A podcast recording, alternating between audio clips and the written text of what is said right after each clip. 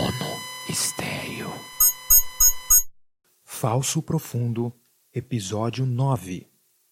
O bebê mais importante da história.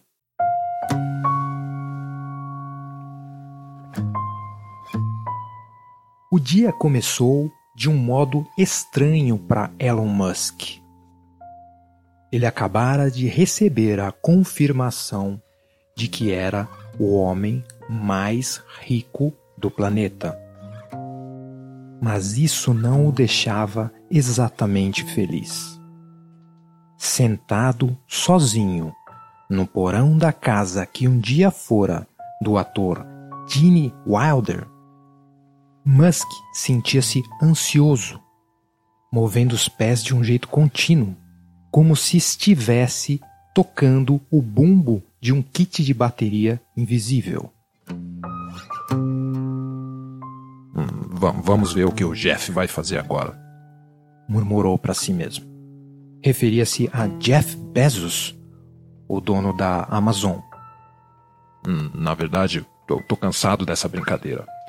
Eu de, deveria estar tá gastando tempo em chegar em Marte, não ficar jogando xadrez financeiro com geeks de meia idade.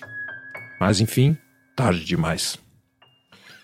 Agora é esperar o próximo movimento do Jeff.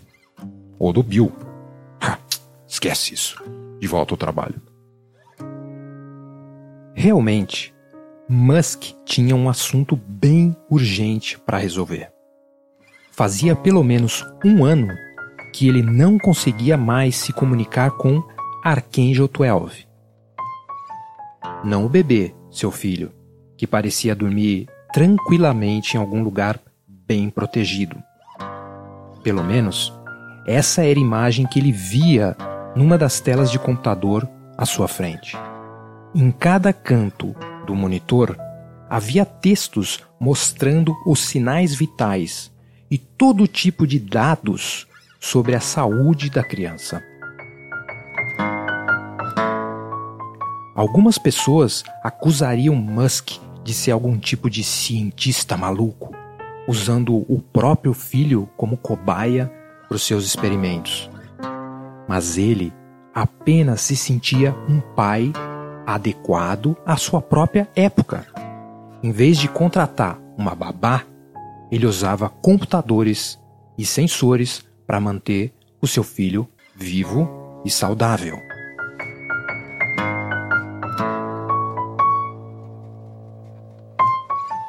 Mas talvez seja importante mencionar que, afinal, Archangel 12, a criança, realmente foi o primeiro ser humano a ter um chip Neuralink implantado no cérebro.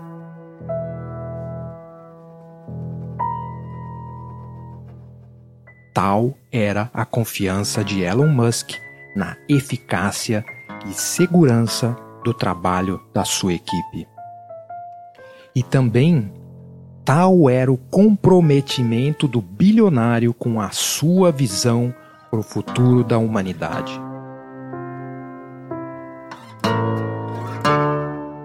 Esses planos não poderiam ser obstruídos pela morte do seu corpo físico. Em vez de passar suas empresas para a próxima geração, Elon Musk queria deixar aquilo que de maior valor ele possuía: sua mente.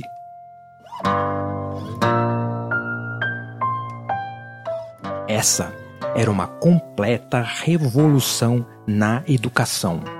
Um jeito muito mais eficiente de passar o conhecimento adiante, implantar o Neuralink num cérebro ainda em formação. Em vez de ter que torcer para que o melhor acontecesse durante o crescimento e desenvolvimento intelectual do filho, Musk fecharia o ciclo que começara já na concepção da criança. Afinal, ela era um resultado do seu esperma. A mente da criança já é uma espécie de continuação das características biológicas dos pais.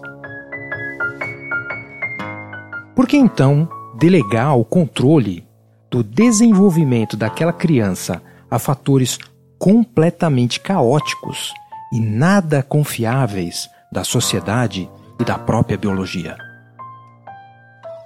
Como todo bom pai, Musk sentia-se apenas muito preocupado com o futuro do seu filho. Mas não só. Ele também precisava garantir que os seus projetos continuassem no futuro. Isso era um imperativo para toda a humanidade. O que poderia acontecer ao planeta se Musk se desse ao luxo de morrer? Os egípcios tentavam armazenar seus corpos com a esperança de voltar a usá-los no futuro. E assim tentavam garantir a continuidade e a evolução de uma cultura que eles julgavam como indispensável para o futuro. Hoje em dia, muitos congelam corpos criogenicamente com motivações bem menos grandiosas. Mas não Musk. Ele não tinha apego ao seu corpo. Ele pretendia implementar sua própria consciência no cérebro do filho. Ou algo parecido com isso.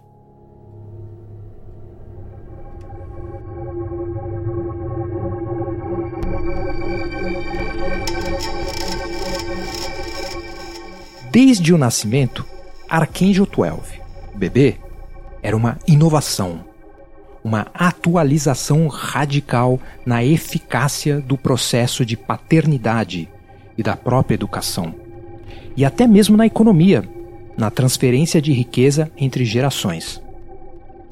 Por isso, Musk passou anos vendendo todos os seus pertences inúteis casas, aparelhos, essas coisas. Manteve apenas a estranha casa que fora de Gene Wilder, por conta do espírito de experimentação e humor que se mantia vivo em cada parede, com quadros surreais, móveis estranhos e incompletos e portas falsas que levavam a lugar algum. Era aqui, nesse ambiente de criatividade, que Musk observava seu filho biológico, completamente saudável e feliz. Mais um projeto ambicioso, bem sucedido.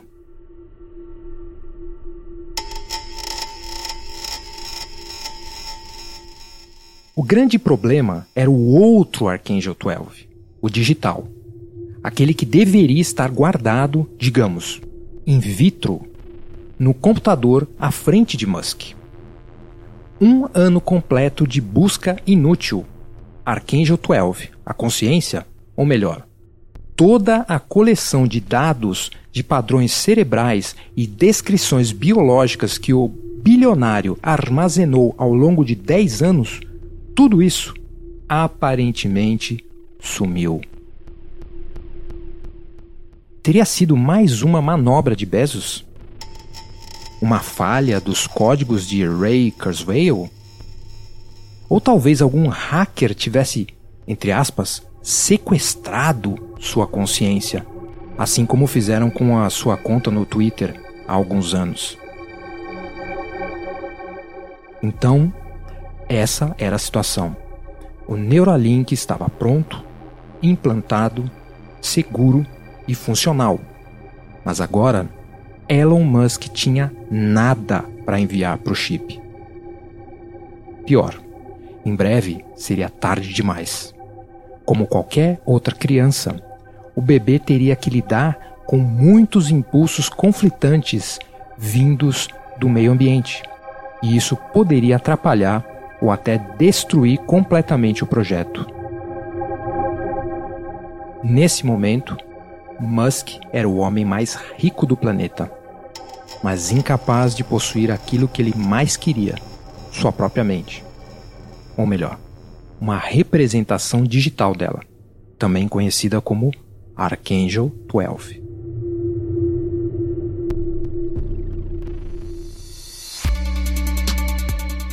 E esse foi o Mono Estéreo, um podcast escrito e produzido por mim, Eduardo Fernandes. O Mono Estéreo é mantido por ouvintes como você.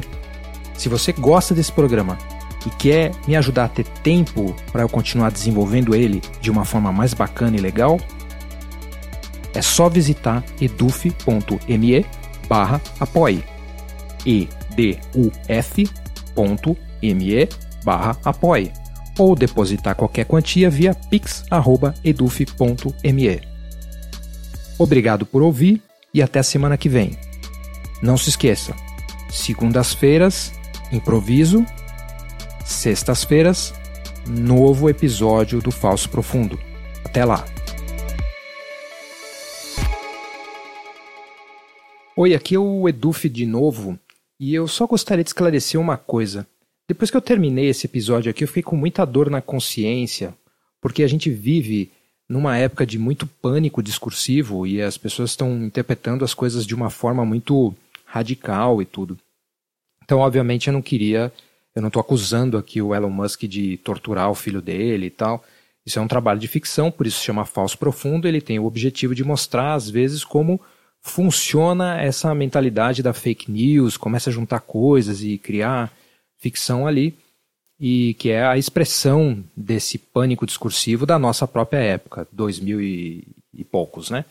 Mas, por outro lado, é uma ideia de tentar refletir o que pode ser o exagero de certas correntes de pensamento e certos desejos da nossa época. Então, é isso. A partir daí, é com, contigo. Interpreta, eu espero que da melhor forma possível, que isso não vá gerar em você uma mente de negatividade. A esses bilionários, é, enfim, a intenção não é acusar ninguém e nem ficar gerando negatividade, certo? Então termina aqui o meu minha mente culpada deste episódio. Muito obrigado por ouvir de novo.